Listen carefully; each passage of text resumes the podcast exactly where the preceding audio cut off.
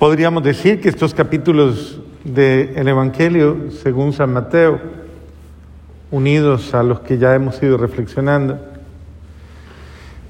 eh, parecerían estar en contravía de eh, la forma de ser racional, decimos nosotros, de la lógica humana de esa lógica en la que muchos de nosotros llegamos a pensar y a considerar, eh, bueno, no es sensato amar a quien no me ama. Eh, no es coherente o no es y no es grato, no es agradable eh, tener una una buena actitud con el que es mi enemigo. O saberlo acoger, hacer el bien menos a quien me odia. Y orar por quien me calumnia. Entonces uno se pone a escuchar estos presupuestos y casi que van en contra de la mentalidad eh, convencional. Es decir, de esa forma en la cual eh, cada uno de nosotros podríamos decir que no solamente esperamos, sino que reclamamos de los demás lo que consideramos que son nuestros derechos. Y no estamos en, lo, en, lo, eh, en una equivocación, o sea, yo tengo derecho a ser amado, respetado, a ser valorado. Eh, pero obviamente cuando se me niegan esos derechos, cuando se me niegan esas, esas gracias, podríamos decir que eh, esa actitud con la que me niegan lo que me es propio podría convalidar mi desprecio, mi odio, mi rabia, mi ira, tal vez mi reacción y, y mi inconformidad.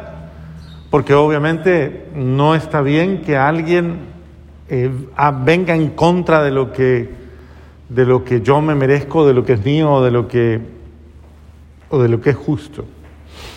Y el Señor trata como de invitarnos a entrar en una mentalidad en la que podríamos decir que nos está pidiendo que salgamos de nuestra lógica. Casi podríamos decir que nos está diciendo, ok, eh, tienen que comenzar a pensar como Dios piensa y a sentir como Dios siente. Eso implica un poco salirme de mi, de mi realidad, de mi ego o de, lo que, o de mi yo herido, porque muchas veces, pues claro, cuando estamos heridos no vemos claro. Entonces dice, sálgase de su yo herido y vea las cosas desde otra perspectiva. Cambie de mentalidad y véala desde otra perspectiva. Y dice, hagan el bien y, ok, y luego dice, para que sean hijos de su Padre Celestial que hace salir el sol sobre los buenos y los malos y manda su lluvia a los justos e injustos. Entonces nos pone como en ese nivel de, ok, no discriminen ustedes las acciones humanas como las discrimina todo el mundo. Es decir, no caigan en la tentación de tener un formato por el cual ustedes juzgan a sus hermanos.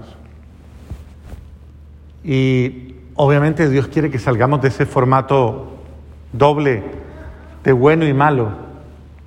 La pregunta sería, de manera concreta,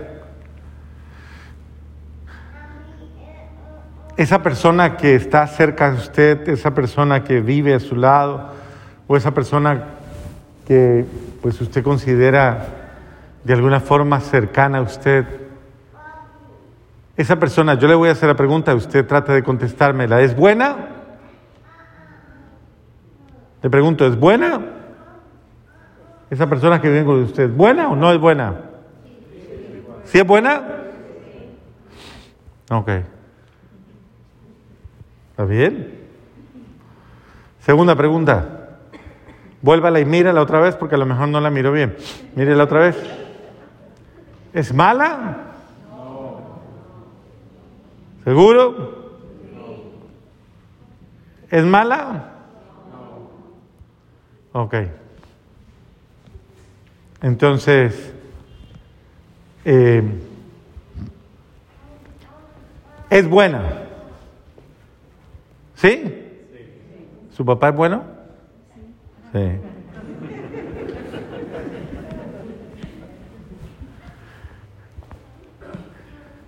¿Cuándo pensamos que el otro es malo? ¿Mm? Ah, cuando lo regañan. Malo, perverso, malvado. Tiene toda la razón, claro. ¿Ah? ¿Cuándo más es malo? ¿Cuándo?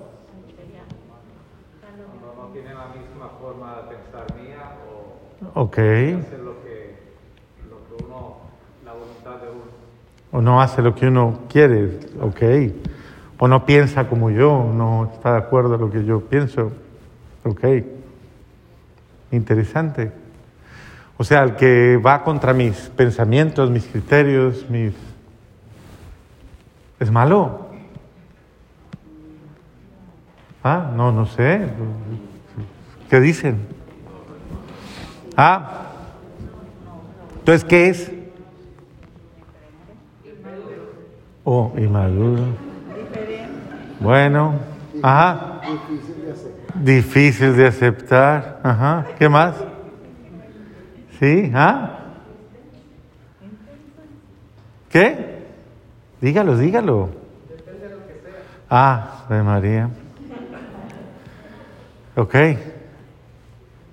Ese que no está de acuerdo conmigo, ese que no... ¿Es bueno, es malo?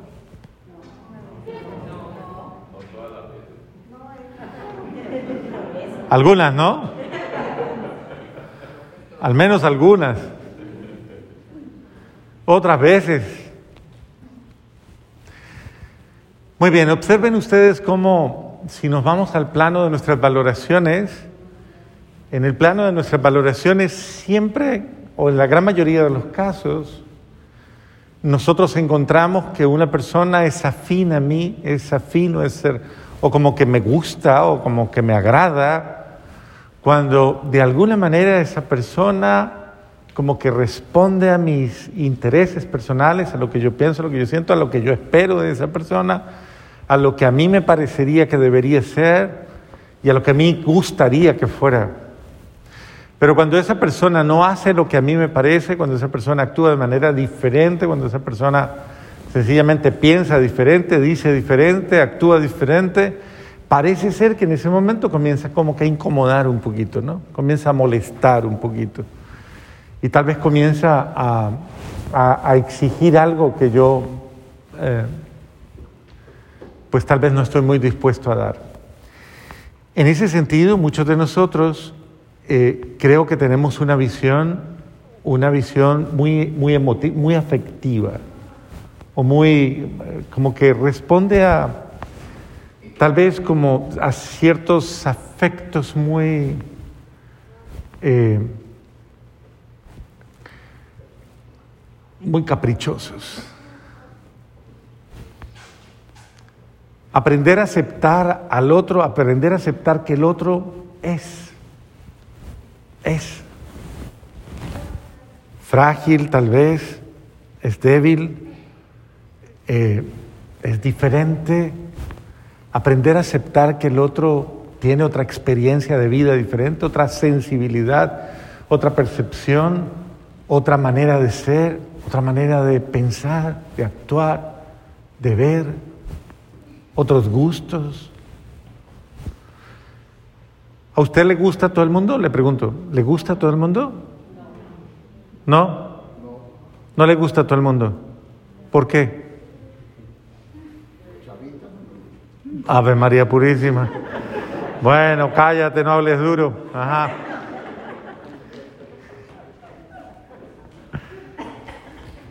¿No le gusta a todo el mundo? ¿No le agrada a todo el mundo? Bueno, ¿le cae mal a alguien? Sí. ¿De aquí de la parroquia?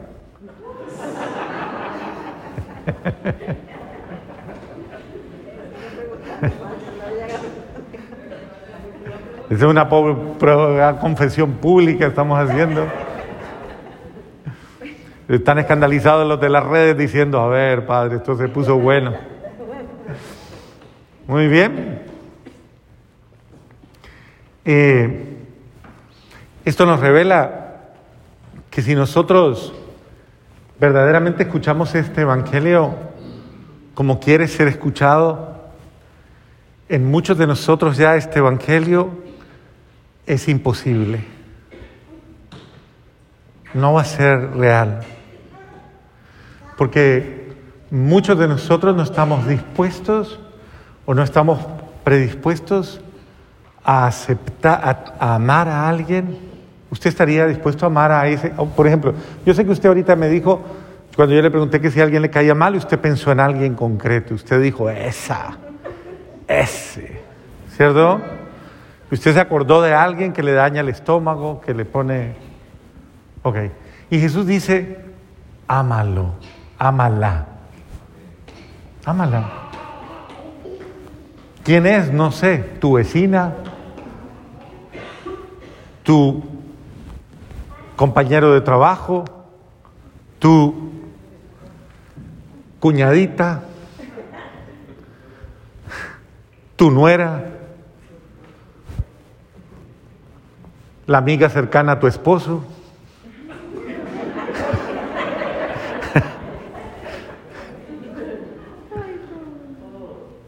Y bueno, en fin, y tú comienzas a, pensar en tantas personas y Jesús te dice, ámalo, ámala.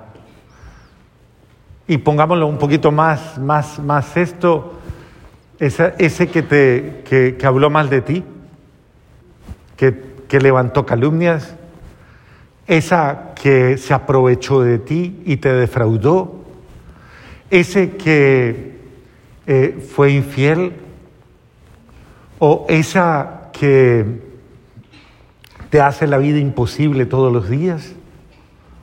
Entonces ponlo un poquito más así, más delicado. Y Jesús te dice, ámalo. No, no le rechaces, no le desprecies, no le juzgues, no le condenes, ámalo. ¿Será que estaba loco Jesús? ¿Por qué se inventa eso? Entonces, ¿qué es amar? ¿Qué es amar verdaderamente? Sí, ¿qué es lo que me está proponiendo Él? ¿Será que algún día yo aprenderé a amar? ¿Será que algún día yo voy a tener esa capacidad? ¿O eso es para gente rara? Aquí somos normales, ¿sí o no? ¿O ustedes son raros? ¿Son normales? ¿Sí? No, pues yo no sé, son sí normales. Los raros son los que hacen cosas raras. Es raro, raro ser compatible con lo incompatible. Ser afín con lo que no es afín a mí. Amar, querer, aceptar, lo que es no amable, no aceptable. Y con esto no me estoy refiriendo al pecado del otro, sino se está hablando de, oye, más allá de cualquier cosa, acepta a esa persona, ama a esa persona, ámala, hazle, más aún, hazle el bien, deséale lo mejor.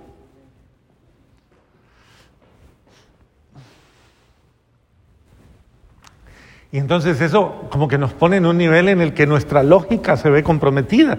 Pero eso no es lógico, eso no es racional, eso no es, eso no cabe en mi cabeza, porque eso no, eso no es amor, eso no es amor. Ah, bueno, ¿y entonces qué es amor?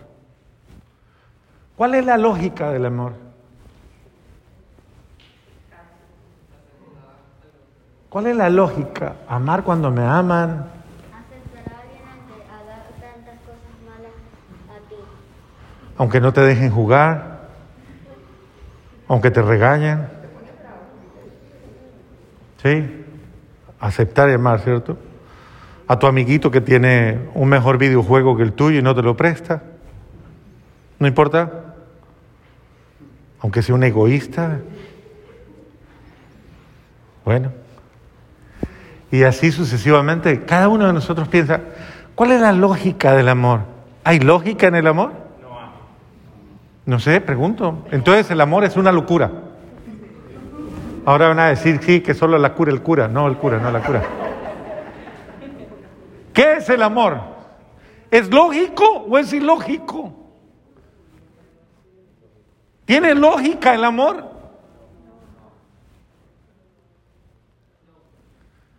Porque muchas veces usted se pasa queriendo a quien no le quiere.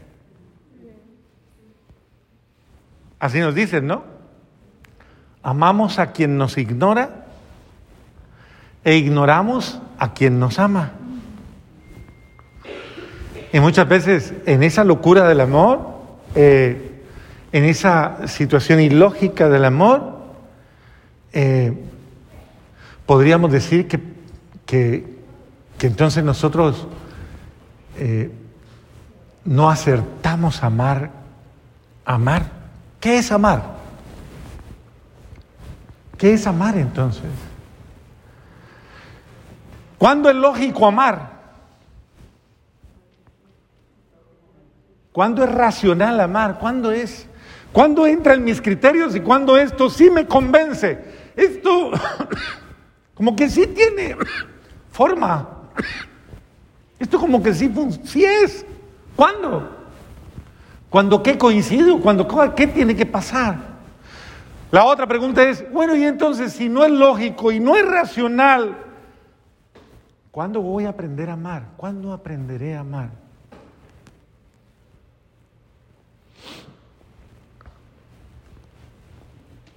Entonces Jesús la pone así como medio complicada en el Evangelio y dice, vuelvo y repito porque no son mis palabras,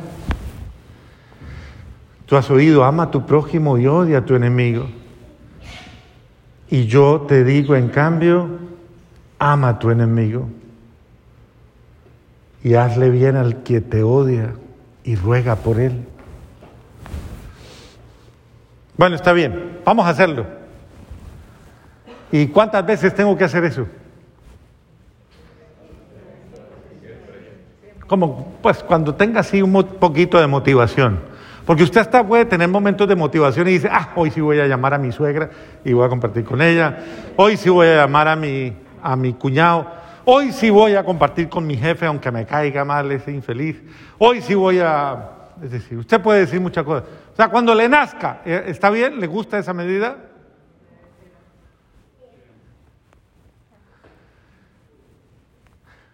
Le hago otra pregunta. ¿Usted está dispuesto a hacer eso que acaba usted, que está como medio comprendiendo hoy?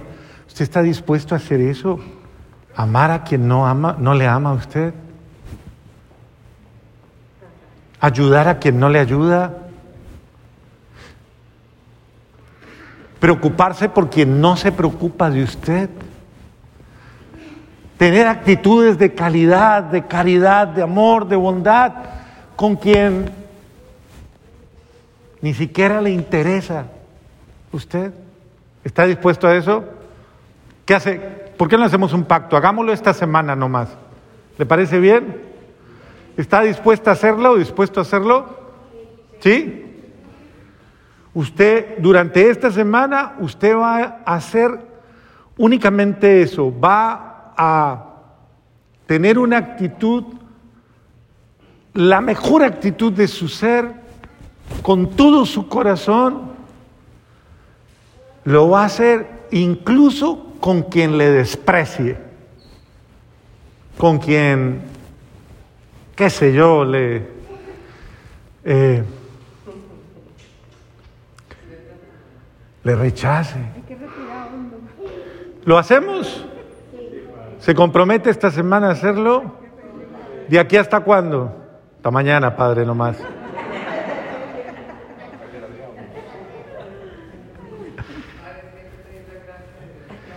Hay que pedir la gracia de Dios, claro que hay que pedirla, pero obviamente por eso, porque es que si no lo ponemos en práctica, nunca lo vamos a entender. O sea, hay que ponerlo en práctica para entenderlo. Yo tengo hoy que llegar a mi casa y llamar a esa o ese que me cae tan mal. Yo lo tengo que hacer, ¿o no? ¿Lo va a hacer? No le mienta al cura, dígame la verdad. ¿Lo va a hacer?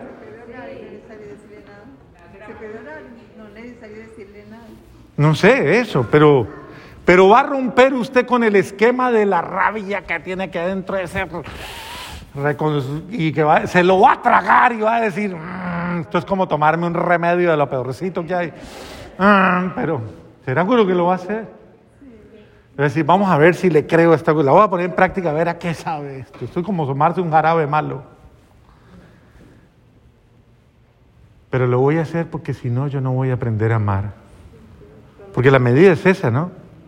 Es que mire lo que sigue, dice, porque si ustedes aman a los que los aman, ¿qué recompensa merecen? ¿Qué mérito tienen? Si usted ama a quien lo ama, pues eso es fácil. Eso es fácil. Pero mire qué es lo que está diciendo. ¿Cuál es, cuál es la diferencia? ¿Qué hace usted de diferente? O sea, ¿qué está haciendo usted de especial? Y dice, ¿no hacen eso mismo los paganos? Bueno, y entonces usted qué es? ¿Cristiano o pagano? Si eso lo hacen los paganos y yo también lo hago, entonces yo qué soy? Al menos me genera un entredicho, ¿no? Porque no estoy haciendo nada diferente. No estoy, no estoy con una no estoy actuando de una manera diferente a como actúa la lógica del mundo, que es, te justifica, cualquier cosa te justifica para no amar o querer a ese otro. Y si saludan tan solo a sus hermanos, ¿qué hacen de extraordinario? ¿No hacen eso mismo los paganos? Ustedes pues sean Oiga. Sí, dice. Sean perfectos como. Entonces, ¿qué es la perfección? ¿Qué amor?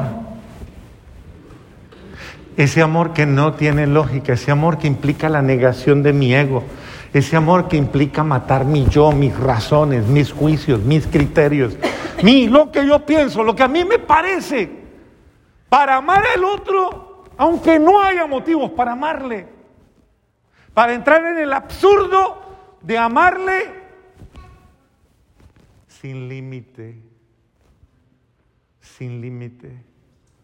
Más aún para no cansarme de amarle y para renovar mi amor cada día otra vez. Les hago una pregunta. ¿Les parece como medio... Ah, como, acabe rápido, padre, y sigamos con la misa?